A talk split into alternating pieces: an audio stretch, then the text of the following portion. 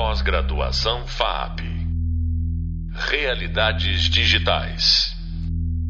Oi, gente. Eu sou Marco Casson, professor da disciplina de Criação e Desenvolvimento de Personagens. É, e a partir dos conceitos introdutórios conferidos no vídeo 1, é, a gente vai discutir que tipo de característica visual torna um personagem visualmente interessante. Antes disso, deixa eu me apresentar.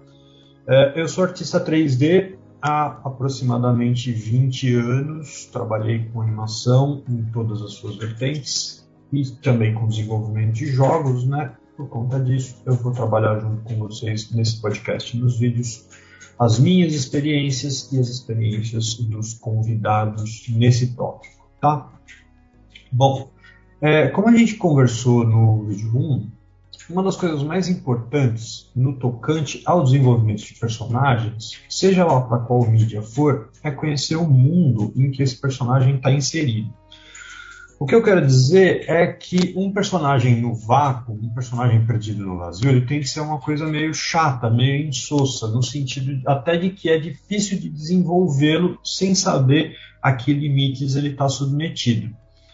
É, o que eu quero dizer com limites é que quando a gente está desenvolvendo, por exemplo, um personagem para um game, esse personagem ele pode ser o protagonista, ele pode ser o antagonista, ele pode ser um NPC, ele pode ser ou seja um personagem dedicado à figuração, tal. Isso vai exigir que vocês tenham certas preocupações, inclusive estéticas, no tocante ao que esse personagem vai ser. Então, uma coisa que eu recomendo toda vez que um estudante está começando um processo de desenvolvimento de um personagem é saber onde esse personagem está conhecer qual tipo de mídia e qual tipo de mundo em que ele está inserido. Né?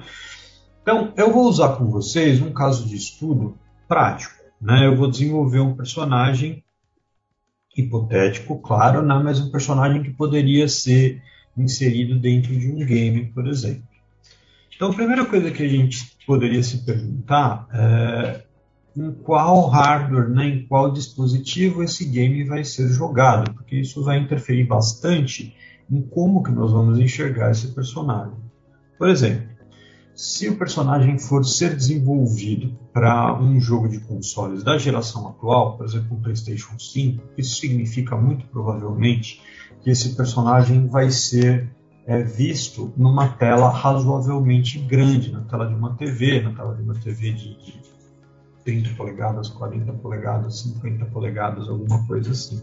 Isso significa que ele vai poder ser é, visualizado pelo espectador com razoável complexidade. Isso significa que a gente vai conseguir enxergar é, com bastante precisão certos detalhes dele, como o rosto dele, como os cabelos dele, como a roupa dele, se tiver uma roupa, como os cabelos se tiver um cabelo, né?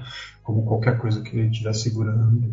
E isso vai interferir na primeira etapa, quase sempre a primeira etapa, que é a busca de referências, né? Que é reunir um número razoável de referências pré-existentes para que vocês possam ter um certo vocabulário visual na hora de desenvolver as formas, os símbolos e começarem o processo de desenvolvimento desse personagem. Então já deu um spoiler aqui, né? O, o começo de tudo, assim que você souber em que dispositivo, né, onde vai ser visualizado o seu produto, é começar a busca de referências. Né? Mas um pouquinho antes também vamos falar sobre o mundo, né? sobre onde esse personagem estaria é, inserido. Então, o, o, conhecer o mundo é bastante interessante para vocês já começarem a visualizar que tipo de, de é, estética seria, que tipo de linguagem seria interessante utilizar, e isso também vai orientar a subsequente busca pelas referências. Então, suponhamos que esse jogo, que vai ser então dedicado a PCs e consoles da atual geração, ele é um jogo de terror.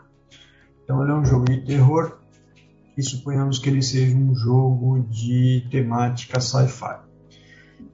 É, especificando um pouquinho mais essa hipótese, suponhamos que ele seja um jogo em que é, dentro de um ambiente fechado, dentro de um laboratório, uma experiência foi feita, uma experiência no sentido de criar uma determinada criatura foi feita, e essa experiência é, adquiriu vida e se soltou. Né? Então, já dá para a gente começar, a partir desses pequenos detalhes, já dá para a gente começar a pensar em algumas referências que a gente precisaria. Né? Dá para a gente pensar que a gente vai precisar, por exemplo, de um ambiente, de um ambiente fechado, né? pode ser um laboratório, pode ser um hangar, pode ser um túnel, pode ser alguma coisa, e que a gente precisa também desse lugar de onde essa criatura se soltou. Pode ser uma célula, pode ser um tanque de contenção, pode ser é, é, um aquário, alguma coisa assim. Bom, a partir do momento que você tiver essas diretrizes, você pode estabelecer como artista essas diretrizes, a exemplo do que eu acabei de falar, ou essas diretrizes podem ser passadas para você pela equipe onde você vai estar inserido, né? E você pode ser o responsável dentro dessa equipe para dar vida a essas imagens. Então, o primeiro passo, geralmente, é iniciar uma pesquisa de referências. É, Para você iniciar essa pesquisa de referências, basta você ter acesso à internet, é, ou a livros e revistas né, também, né, mas é muito mais comum fazer isso pela internet. É, e vale a pena você dar uma olhada em certas redes sociais, né, como o Pinterest, e organizar essa pesquisa de alguma maneira, de uma maneira que você consiga ter acesso fácil a, a essas imagens. É, eu sugiro o uso de um software que se chama PureHef, eu uso bastante esse software, mas na verdade tudo que vocês precisam é ter uma base para criar uma espécie de painel. Tá? Eu vou falar várias vezes esse termo nesse podcast e em outros. Né? É, o termo que eu costumo usar para esse tipo de pesquisa é painel semântico. Tá? Bom, então na criação desse painel semântico, é importante direcionar essa pesquisa para ela não ficar imensa e inútil, tá? Porque se uma pesquisa ficar tão grande, tão grande que ela vira um negócio enciclopédico, né, que vocês não conseguem é, acessar facilmente, você não consegue ter diante dos seus olhos facilmente, você muito provavelmente não vai conseguir utilizar é, é, na hora de você criar as imagens, na hora de você, como artista, começar a registrar isso de alguma maneira. Tá? Então, muito cuidado com o tamanho dessa pesquisa. Embora a gente esteja falando de um mídium é, digital, é, é, muito fácil com que isso saia de controle. Então, embora não exista um número ideal, é interessante vocês organizarem de uma maneira prática, de uma maneira que seja de fácil acesso, fácil de abrir, fácil, fácil de fechar, fácil de transportar e fácil de acessar, é, e reunir imagens que sejam realmente úteis na construção da forma. Então, se a gente está falando, por exemplo, de um jogo zumbis, é, cuidado com a tendência de vocês procurarem apenas imagens literais. Tá? Isso é a segunda dica que eu daria hoje. A primeira é façam uma pesquisa, mas não deixem ela ficar imensa. A segunda é cuidado com referências estritamente literais, tá? Porque o que eu quero dizer é o seguinte: quando você vai pesquisar um zumbi, você, se você for criar um zumbi, tem muitos tipos de imagens que não necessariamente são zumbis, que podem ser incrivelmente úteis na construção desse painel semântico. Pode ser que vocês, é, é, com imagens de múmias do Antigo Egito, com imagens de fotografias de pessoas, com imagens de, de carne crua, com imagens de couro cru, com imagens de farrapos de roupas, vocês consigam resultados até melhores do que vocês teriam com uma pesquisa literal. Ainda mais se a gente está dentro do nosso recorte hipotético aqui, falando de, de um personagem 3D desenvolvido para um jogo que vai ser jogado na geração atual de consoles. Esse tipo de jogo permite um grande detalhamento né? Então vocês vão poder detalhar a pele do zumbi, vocês vão poder detalhar cuidadosamente os cabelos, os olhos, as ruguinhas do zumbi. Então vale muito a pena vocês saírem um pouquinho da caixinha é, e, e é, para conseguirem ter referências que sejam mais eficientes, tá? Depois de reunir imagens o suficiente, organizem é, é a, essa pesquisa no formato de um painel. É um pôster mesmo, tá?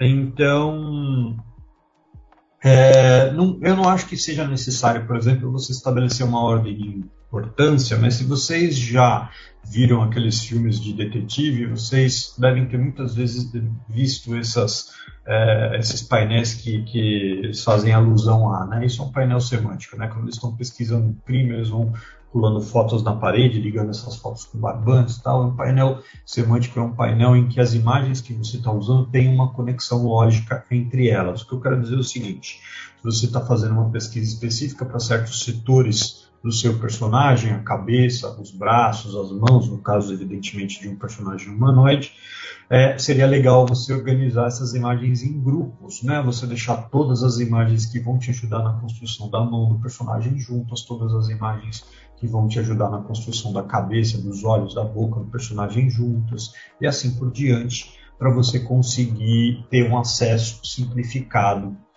a essas imagens, tá? É, como curiosidade, vale a pena eu citar que não existem mais apenas ferramentas diretas, né? a internet, o Google, etc., o Pinterest, para vocês buscarem esse tipo de referência. Hoje em dia existem até inteligências artificiais que vocês podem usar na construção do banco de referências de vocês. Vocês digitam aquilo que vocês estão atrás e a, a, algumas inteligências artificiais, inclusive, criam imagens originais de acordo com essa pesquisa direcionada, tá? É super legal. Eu sugiro que vocês é, deem uma olhada nesse tipo de ferramenta. É super nova, né? Acabaram de aparecer esses é, instrumentos, mas eles são muito promissores, são ferramentas muito poderosas para ajudar nós artistas a desenvolvermos imagens originais e é, inéditas, né? Bom, é, embora a pesquisa de referências, como né, eu estou falando a respeito, seja uma etapa super importante, que eu acho que é ainda mais importante não passar muito tempo nela. Porque senão vocês podem acabar entrando num ciclo vicioso, fazendo uma pesquisa grande demais, que, como eu já disse, pode não ser muito útil, pode acabar atrapalhando mais do que ajudando.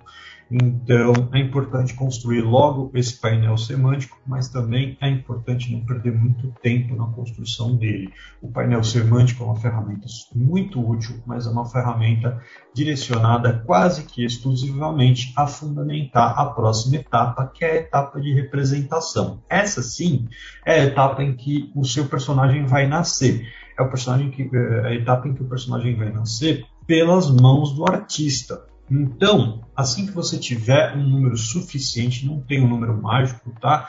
Mas assim que você tiver um número que você considere suficiente de referências, é muito importante passar para a próxima etapa, que é a etapa de representação. Aí você vai escolher a ferramenta que você preferir, a técnica que você achar mais adequada, pode ser lápis e papel, pode ser o Photoshop, pode ser o Clip Studio, tem inúmeros programas, softwares, técnicas analógicas que vocês podem utilizar. É importante que seja uma técnica com a qual você já esteja confortável porque logo no começo eu acho que não vale a pena se dedicar a detalhamento. A velocidade aqui também é importante. É importante que vocês consigam fazer representações rápidas, gestuais, é importante que você foque um pouco mais na silhueta, na forma geral e busque criar uma forma geral interessante. Tem várias técnicas que a gente poderia discutir aqui, mas eu acho que não cabe muito, né? O importante é que o artista se sinta confortável nessa etapa, confortável o suficiente para estabelecer um sistema de representação é, que possibilite para ele ter várias hipóteses é, que misturem as referências. Acho que o melhor termo nesse caso realmente é misturar, misturem as referências coletadas no painel semântico e criem coisas novas, criem imagens interessantes, criem silhuetas fortes para aquilo que você pretende gerar. Então, eu costumo fazer um painel também, né? Costumo abrir um software com o qual eu me sinto confortável no uso, né? Como Photoshop, por exemplo, e costumo fazer uma série de esboços dentro, conhecer, conhecendo esses, essas duas grandezas, né? Conhecendo essas é, duas grandes é, vertentes tendo o meu painel de referências e sabendo onde esse personagem está dentro do contexto em que eu vou trabalhar ele, dentro do, ciclo de vida dele, é super importante é, é, começar a criar algumas imagens que, inclusive, saiam um pouco do tradicional, saiam um pouco da minha expectativa, né? Como, por exemplo, eu usei um grande estereótipo, né? O zumbi. Então, o zumbi é um, é um tipo de personagem que está é, é, sendo mostrado a exaustão né, em diversas mídias, né, animação, cinema, games tal. É muito utilizado, geralmente um personagem humanoide, é, geralmente ele é, é, uma decomposição, né? geralmente o personagem que está mais é, decaído e tal. Então eu faria questão, por exemplo, de representar o zumbi de uma maneira não tradicional, né? um zumbi ciborgue, um zumbi mutante, né? com mais pernas, com mais braços, com uma forma mais decomposta, menos decomposta, é, dentro da estilização que o universo traçado me permitisse, né? A gente falou um jogo de PlayStation 5, um jogo de PC, então muito provavelmente a gente vai para uma representação um pouco mais verossímil, com proporções um pouco mais próximas da realidade, dentro de uma proposta de direção de arte talvez até um pouco mais próxima da cinematográfica, em que esse zumbi poderia ser colocado dentro de um contexto cinematográfico sem prejuízo, por exemplo. É, e de, então, dentro desses limites, eu ia começar a estudar algumas formas diferentes que, inclusive, podem, se tornar úteis para o desenvolvimento de outros personagens. Né? Se a gente vai fazer um jogo sobre zumbis, é muito pouco provável que tenha um zumbi só. Então, esse exercício pode acabar sendo muito rico, não só no desenvolvimento do personagem em questão, né, no arquétipo que a gente está hipoteticamente trabalhando aqui, como também é, no desenvolvimento de outros, né, de personagens semelhantes, similares ou até nem tão similares assim.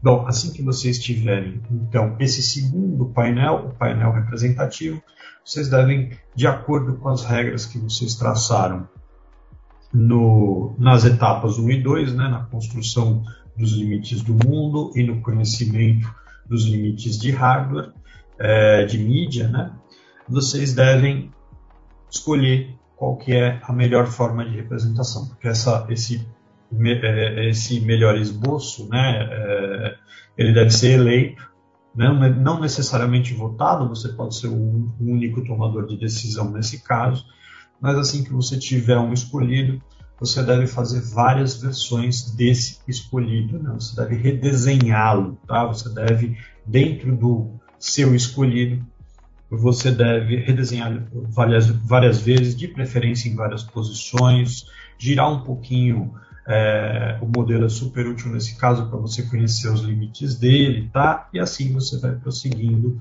como a gente vai trabalhar nos nossos próximos episódios, tá? Eu acho que por hoje é isso. Você acabou de ouvir mais um podcast sobre criação de personagens com o professor Marco Aurélio Casson. Sobre esse tema, eu convido você a saber mais no Hub de Leitura e nos livros da bibliografia. O próximo podcast irá abordar técnicas de representação e as diferenças de desenvolvimento de personagens para diferentes mídias, como cinema e games. No próximo podcast teremos um convidado, o artista Rick Trolla. Até breve e foi um prazer. Pós-graduação FAP Realidades Digitais.